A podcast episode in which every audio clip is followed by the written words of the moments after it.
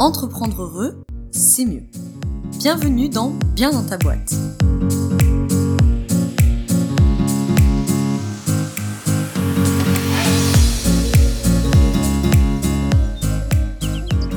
Bienvenue dans ce nouvel épisode du podcast Bien dans ta boîte. Aujourd'hui, je te retrouve avec un épisode un peu particulier puisque je vais te partager trois conseils qu'on m'a donnés euh, dans les dernières années et euh, que je n'ai pas suivis. Ou en tout cas que j'aurais dû suivre davantage.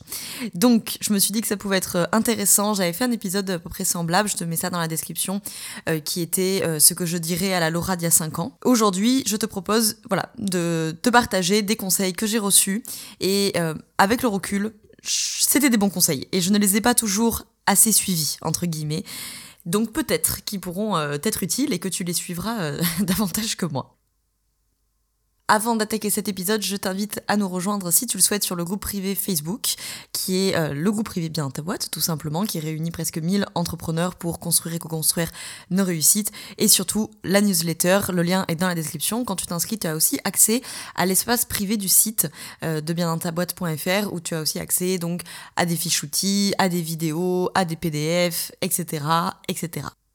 Alors, je vais attaquer euh, sans plus trop tarder par le premier conseil. Alors, il me tient entre guillemets particulièrement à cœur puisque ce conseil, je l'ai reçu de mon cousin euh, lors de la soirée de mes 20 ans, donc euh, il y a quelques années maintenant. Et euh, il m'a dit ce soir-là, un peu à la Yes Man, si tu connais le, le film, il m'a dit que s'il avait un conseil à me donner pour attaquer ma vingtaine, ça serait de dire oui à tout, de dire plus oui et de réfléchir moins c'est un conseil qui m'a vachement marqué sur le coup, dont je me suis fait promesse de voilà de, de, le suivre et de, et de l'incarner.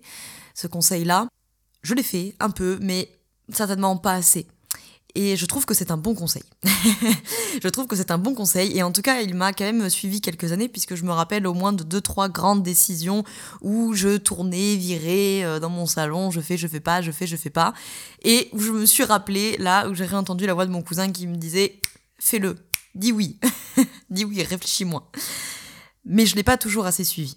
Et il y a plein de choses où soit j'ai fini par dire oui, mais après des jours, des semaines et des mois de tergiversation dans tous les sens, ou des choses auxquelles j'ai dit non. Je ne les regrette pas puisque j'avais mes raisons à ce moment-là de dire non, mais je pense que j'aurais pu euh, voilà, dire oui à plus de choses et gagner davantage en, en expérience, quitte peut-être des fois à me toller et, et à, voilà, à rater, à échouer, mais euh, ça c'est pas grave d'échouer, c'est pas grave. Parce que j'aurais gagné en expérience, j'aurais gagné euh, euh, une leçon avec ça. Je pense que notre mental est vite, euh, peut en tout cas être vite une censure, que quand on a des décisions à prendre, des opportunités qui se présentent, on va vite revenir dans notre tête et commencer à tergiverser dans tous les sens, à savoir est-ce que c'est une bonne idée, est-ce que c'est pas une bonne idée, est-ce que je le fais maintenant, est-ce que je le fais plus tard. Il n'y a pas de plus tard fais-le maintenant. Dis oui. Alors je vous dis pas de dire oui à tout sans jamais avoir pesé le pour et le contre. Ne vous mettez pas en danger, évidemment. Ne vous mettez pas en danger et il s'agit pas de dire oui et amen à tout sans réfléchir, sans anticiper et sans prévoir. Mais il y a quand même plein de choses on ferait mieux de dire oui sans trop anticiper, trop réfléchir et trop prévoir. Parce que des fois, à trop anticiper, trop réfléchir et trop prévoir, bah on passe à côté de l'expérience, on passe à côté du vécu et on se dévitalise on perd en élan vital et, euh, et on perd évidemment en expérience. Hein. Cette question de l'élan vital, ça t'intéresse J'en ai parlé dans le podcast sur mes trois leçons de 2021, donc il est tout récent, hein, il est sorti en janvier. 2022 et je parle de cette histoire d'élan vital et je pense quelque part que la dévitalisation elle peut aussi venir de cette sensation voilà de, de passer à côté des opportunités des expériences donc premier conseil à moi-même et puis euh, à toi qui m'écoutes dis plus oui réfléchis moins le deuxième conseil qu'on m'a beaucoup donné, notamment mon papa, ce sera évertué à me le répéter. Je l'ai écouté. Je l'ai écouté, celui-ci, mais j'ai mis du temps. Maintenant, je l'écoute, on va dire, on va dire ça plutôt. Maintenant, je l'écoute, mais j'ai mis beaucoup de temps à l'écouter. Parce que je le comprenais intellectuellement, mais j'arrivais pas à l'intégrer euh, émotionnellement et à l'intégrer dans le corps. Papa me disait souvent, sois patiente, prends le temps, même si c'est inconfortable, mais la patience paye. Et il avait raison.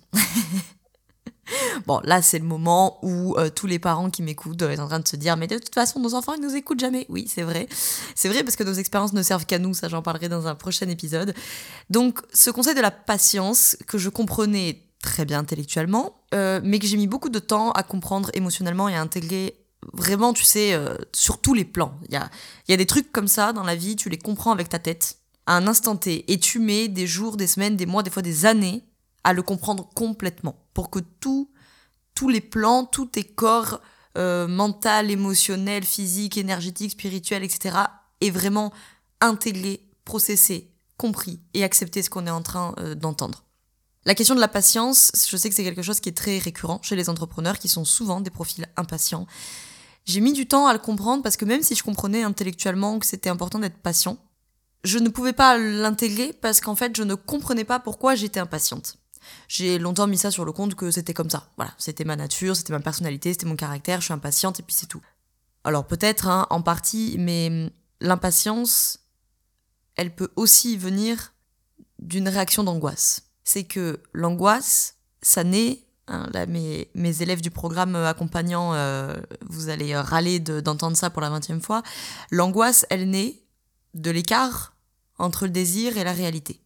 Et dans cet écart-là, l'angoisse tourbillonne, prend de la force, et comme l'angoisse, qui est une espèce de défaut d'élaboration psychique, est quelque chose de très interne, elle va toujours chercher quelque chose d'extérieur pour se projeter. Et du coup, quand tu vois, tu imagines une espèce de matière comme ça, un peu ectoplasmique euh, que serait l'angoisse, et puis elle va attendre qu'il y ait quelque chose dans l'environnement pour aller se jeter dessus, et là, on se fait une angoisse sur quelque chose de l'environnement de notre environnement proche ou moins proche. Mais généralement, c'est pas ça la source de l'angoisse. La source de l'angoisse, elle est née ailleurs et le sujet de l'angoisse, c'est la projection que le système psychique a trouvé pour se faire entendre la plupart du temps. Quand l'angoisse se projette comme ça, ça peut donner une sensation d'impulsivité et donc d'impatience. Ça m'est arrivé souvent en coaching, en consultation, de recevoir des gens qui vont me dire Ah non, mais de toute façon, euh, je suis une impulsive, je suis une impatiente, etc. Et parfois, ça l'est. Et parfois, ça l'est pas du tout, en fait. C'est pas des gens comme ça. Parce que l'impulsivité, euh, quand t'es quelqu'un d'impulsif, t'es pas impulsif que quand t'es anxieux, en fait. Hein. Là, ça paraît assez lié euh, à l'angoisse. L'émotionnel a une grande part dans l'impatience puisque euh, il y a la question de l'angoisse et puis il y a la question de la lutte émotionnelle. Quand on rentre en lutte émotionnelle avec quelque chose qui nous arrive, que l'on ressent, euh, j'ai fait tout un épisode hein, sur les émotions, ça t'intéresse, je te mets là aussi dans la description si tu veux en savoir plus sur l'évitement, la lutte et l'acceptation émotionnelle. Quand on est en lutte avec nos émotions, on va souvent observer des conduites radicales et des prises de décision radicales, des conduites radicales qui sont opposées au problème, des effets de surcompensation et des prises de décision radicales. Dans mon cas, en tout cas, mon impatience, elle était beaucoup liée à ça. C'est qu'en fait, quand il m'arrivait quelque chose, j'étais impatiente, je voulais tout tout de suite. C'était pas par caprice, c'était par lutte émotionnelle. C'est-à-dire que je voulais trouver une solution maintenant, tout de suite, efficace tout de suite, pour ne pas rester dans la difficulté émotionnelle que ça, que ça m'apportait et dans laquelle ça me mettait, en fait. C'est pour ça que j'ai mis du temps à comprendre cette histoire de patience, parce que même si je le comprenais intellectuellement, je sentais que c'était plus fort que moi, entre guillemets. J'ai mis du temps à comprendre par le mental, ok, mais ensuite par l'émotionnel, le corps, l'énergétique, etc. Que, en fait, la patience, c'est aussi une question d'acceptation émotionnelle. C'est aussi une question que quand il t'arrive quelque chose dans ta vie qui génère une émotion, en l'occurrence désagréable, puisque généralement c'est dans ce cadre-là que c'est difficile à vivre, ça crée de l'inconfort. Et cet inconfort, tu peux être tenté de vouloir t'en t'en prévenir, t'en débarrasser, en prenant des décisions radicales et vite, vite, vite, et je veux quelque chose, et il faut que ça soit réglé maintenant, maintenant, maintenant, maintenant. Quand on arrive à travailler cette question de l'acceptation émotionnelle, de dire, ok, il m'arrive quelque chose, c'est franchement inconfortable, c'est franchement désagréable, mais je vais laisser de la place à ça. Je vais me laisser traverser par ça, je vais accepter que c'est comme ça maintenant, et que ça prend de la place, comme ça, maintenant. Et là, effectivement, tu développes une forme de patience. Puisque du coup, tu arrives dans une situation difficile à te dire, ok, ça va prendre du temps. Les jours, les semaines, les mois qui viennent vont être difficiles, inconfortables. Ils seront pas difficiles et inconfortables à chaque minute de chaque jour. Mais il y aura des moments, effectivement, qui vont être peut-être plus inconfortables que d'habitude, plus difficiles, parce que je vis quelque chose de difficile. Il n'y a rien à faire dans ces cas-là. Il faut se laisser traverser par ça, il faut le vivre, et il faut être traverser par ça et pas faire quelque chose à tout prix. Et là, je pense que tu arrives à développer une forme de patience et le peu d'expérience d'années de vie que j'ai m'ont quand même montré que papa avait sûrement raison là-dessus et que la patience paye. Et que quand on prend le temps, même si c'est inconfortable, et qu'on a la patience, les choses trouvent leur place. Le troisième conseil, euh, là aussi, qu'on m'a donné, que j'ai suivi un petit peu, un peu comme le deuxième, c'est-à-dire je l'ai pas assez suivi et hum, c'est parce que tout simplement il fallait du temps pour le comprendre et je ne le suis pas encore assez aujourd'hui, très clairement. Autant le deuxième, tu vois, sur la patience, je pense que ça va, je l'ai intégré, je le fais pas parfaitement mais je l'ai intégré. Autant celui-ci, euh, bon, il y a encore du travail. Ce conseil-là, c'est pose tes limites vite. Dans une relation amicale, amoureuse, travail, euh, études, ce que tu veux, pose tes limites. Pose ton cadre. Quel est ton territoire? Quel est ton cadre? Quelles sont les limites qui sont franchissables? Les droits de l'autre, et les tiens bien sûr. Quelles sont les limites conditionnelles? C'est un exercice que je donne souvent en coaching, ça. Hein. mes droits, mes limites conditionnelles, c'est-à-dire je ne suis pas OK sauf si ou je suis OK sauf si, et les limites infranchissables. Là, il n'y a pas de débat, il n'y a pas de négoce, il n'y a pas de compromis possible, c'est infranchissable. C'est un sujet sur lequel j'accompagne beaucoup, beaucoup en coaching, évidemment, particulièrement des femmes, c'est vrai. Je pense que là, c'est surtout une, question d'éducation et de société, mais qui, qui rend souvent, parfois, difficile pour les femmes euh, le fait de poser ses limites, de poser son territoire, de poser son cadre. C'est bien entendu pas du tout euh, une fatalité, loin de là. Ça s'apprend. C'est lié à plein de choses. Hein. C'est lié à la capacité à s'affirmer, c'est lié à la capacité à dire non, surtout. C'est lié à la capacité aussi à identifier ses propres besoins. Et ça, forcément, je pense que ça a beaucoup avec la question de l'émotionnel. En tout cas, dans mon cas, ça s'est fait comme ça. C'est-à-dire qu'avec tout le travail sur l'émotionnel, qui par exemple a servi notre conseil numéro 2, comme je te l'expliquais juste avant, ce travail sur l'émotionnel m'a aussi appris à venir identifier mes besoins. Quels sont les besoins psychiques non satisfaits qui drivent l'émotion pour se faire entendre? Alors là, je m'excuse parce que mes élèves du programme euh, Trouver sa posture d'accompagnant et tous mes coachés doivent être, si vous m'écoutez, en train de se dire, elle euh, radote. parce que je répète ça en coaching toute la sainte journée. Mais c'est parce que c'est vraiment très important. Qu'est-ce qui, derrière l'émotion, enfin, quel est le besoin, pardon, plutôt, quel est le besoin derrière l'émotion qui n'est pas satisfait qui cherche à se faire entendre et qui donc mobilise une émotion qui est une euh, instance psychique mobile pour dire oh, oh tu m'écoutes pas. Par exemple, derrière la colère, on peut avoir un besoin de respect. On peut avoir un besoin de repos. Donc, si j'ai un besoin de repos, par exemple, qui est très fort, un besoin de tranquillité, un besoin de liberté, un besoin d'espace, qui est fort, le jour où ton patron euh, va pour la 25e fois te demander de faire une heure sup, il y a un moment donné, tu vas prendre les nerfs, en fait. Et tu prends les nerfs parce que derrière, il y a un besoin qui dit Oh, tu m'écoutes pas là. Ça fait 25 fois que je te dis que j'ai besoin de me reposer, euh, n'accepte pas une heure supplémentaire, en fait. Ça vaut évidemment pour euh, toutes les relations autres que le patron et, même sur des choses vis-à-vis -vis de toi-même, hein, bien entendu. Plus tu vas arriver à identifier tes besoins, plus tu vas arriver à poser tes limites. Parce que du coup, plutôt que d'être euh, dominé par l'émotionnel et d'être entre guillemets mené par le bout du nez, te dire mais je comprends pas pourquoi je me suis énervé ce soir-là, euh, mais pourquoi j'ai été triste d'un coup, pourquoi j'ai eu peur, etc. Pas te dire ok, il y avait quoi derrière? Ah ouais, en fait je me suis mis en colère parce qu'en fait j'avais besoin d'être tranquille. Mais peut-être que ce besoin de tranquillité s'est opposé. Je prends toujours ces exemples-là en coaching. Tu t'es engueulé avec ton mec ou ta nana parce que ton mec, ta nana, ton partenaire, il voulait regarder un film ce soir, voilà. Toi, tu t'es mise en colère et en même temps, il y a un peu de culpabilité. Pourquoi Admettons, parce que derrière le besoin de colère, derrière l'émotion de la colère, il y a un besoin d'être tranquille, de te reposer. Donc, quand on te propose de passer la soirée devant la télé, ce besoin de repos dit oh j'ai envie d'être, euh, j'ai envie qu'on s'occupe de moi, j'ai envie de passer ma soirée tranquille dans le lit à lire. Mais en même temps, tu as peut-être aussi un besoin d'intimité avec ton mec ou ta nana. Et donc lui, il va driver une autre émotion qui vient dire ah, quand même, je suis pas cool, quoi.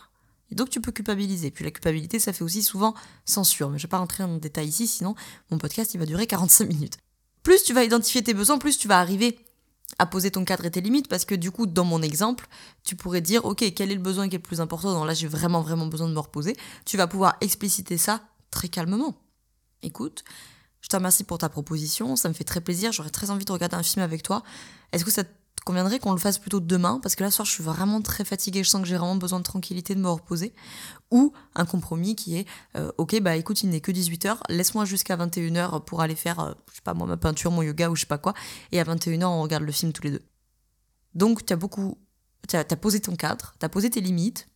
Poser ses limites, ça veut pas dire écraser l'autre, ça veut pas dire s'énerver, même si des fois la colère c'est très utile pour ça, mais on n'est pas obligé d'en arriver là. Mais tu as réussi à poser un cadre stable, sain, clair qui permet une communication. Et ça, longtemps, je, je le comprenais pas, en fait, tout simplement. Je le savais pas, en fait, même, tout simplement, parce que tout ça, on devrait l'apprendre à l'école, mais je ne savais pas que derrière une émotion, il y avait un besoin psychique. Et donc, des fois, bah, j'allais, euh, comme euh, chacun d'entre nous, euh, m'énerver, stresser, être triste ou quoi que ce soit, sans trop comprendre pourquoi. Donc, ça fait un fouillis, ça fait des communications qui se passent pas très bien. Et du coup, fondamentalement, tu poses pas vraiment ton cadre. Parce que si tu t'énerves, entre guillemets, sans savoir pourquoi, entre guillemets, sans raison, je dis entre guillemets parce qu'il y a une raison, mais à laquelle tu n'as peut-être pas accès, consciemment, bah après, tu vas culpabiliser. Ah, quand même, j'aurais pas dû m'énerver comme ça, etc. Puis tu vas regarder le film.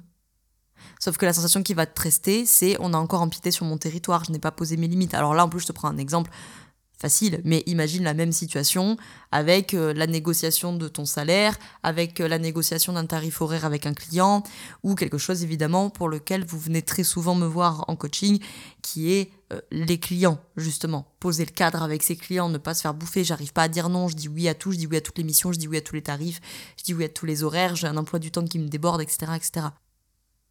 Donc ça, c'est un conseil important. Poser ses limites. C'est-à-dire, l'affirmation de soi. Qu'est-ce qui est OK pour moi Qu'est-ce qui l'est pas Qu'est-ce qui l'est sous condition et quelles sont ces conditions Et il faut poser ses limites vite. Quand je dis vite, je dis ne pas se laisser empêtrer dans des situations, des relations, qu'elles soient des relations personnelles ou des relations professionnelles, quand tu, tu sais.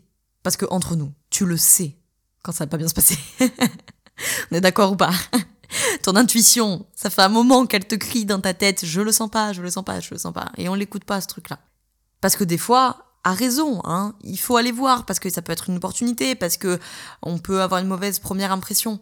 Et dans ces cas-là, ce qui, ce qui doit nous protéger, c'est d'avoir posé nos limites, c'est d'avoir posé notre cadre. Parce qu'au moins, les choses seront claires. Et si la limite est franchie, tu pourras dire tout de suite, ok, ça c'est pas possible. Donc maintenant, soit on se réadapte avec le cadre, soit on arrête ici euh, les échanges parce que ça va pas le faire. Le nombre de fois, ça nous est tous arrivé. Le nombre de fois où ça nous est arrivé avec un client, avec un prospect, qui a négocié ceci, qui a négocié cela, qui a râlé là-dessus, qui a chipoté ici, gna gna et tu dis oui, et tu dis oui, et tu dis oui. Tu le sais d'avance que la collaboration, elle va mal se passer. Parce que t'as pas posé ton cadre, t'as pas posé tes limites.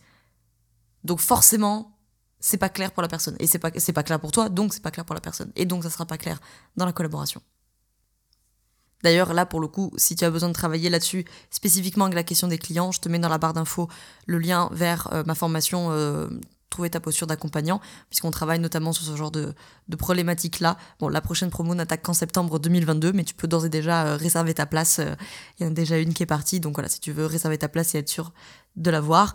Si tu as besoin de travailler ce genre de thématique-là d'une manière plus générale, pas spécifiquement liée euh, euh, aux clients, ou en tout cas si tu n'es pas accompagnant mais que tu as quand même ces problématiques avec des clients, je te mets le lien dans la description du coaching sur mesure, puisque là pour le coup, c'est lui qui va euh, te permettre de travailler là-dessus, travailler sur l'acceptation émotionnelle, sur l'identification justement de ce territoire, de ses limites, comment on vient s'affirmer, et l'affirmation de soi, c'est être ni euh, ni agressif, ni, euh, ni effacé, mais trouver justement euh, ce juste milieu. Et plus tu vas te connaître, plus tu vas faire le tour de ton propre territoire et plus tu pourras t'affirmer. Je te remercie d'avoir écouté cet épisode jusqu'au bout. J'espère qu'il t'a plu et j'espère que si ces conseils t'ont parlé, tu les appliqueras plus vite que moi. si si l'épisode t'a plu, n'hésite pas à laisser 5 étoiles sur Apple Podcast. Ça m'aide à faire connaître le podcast. C'est gratuit, ça prend 2 minutes. Et n'hésite pas à le partager à des collègues entrepreneurs ou pas entrepreneurs d'ailleurs, parce que cet épisode peut intéresser plein de gens qui ne sont pas entrepreneurs, qui, qui selon toi pourraient voilà, euh, apprendre quelque chose ou, euh, gagner une, réflexion ou quoi que ce soit euh, en l'écoutant. Je te remercie d'avoir écouté cet épisode jusqu'au bout. Je te souhaite une très belle journée ou une très belle soirée selon quand tu m'écoutes et surtout je te souhaite d'être bien dans ta boîte. Ciao ciao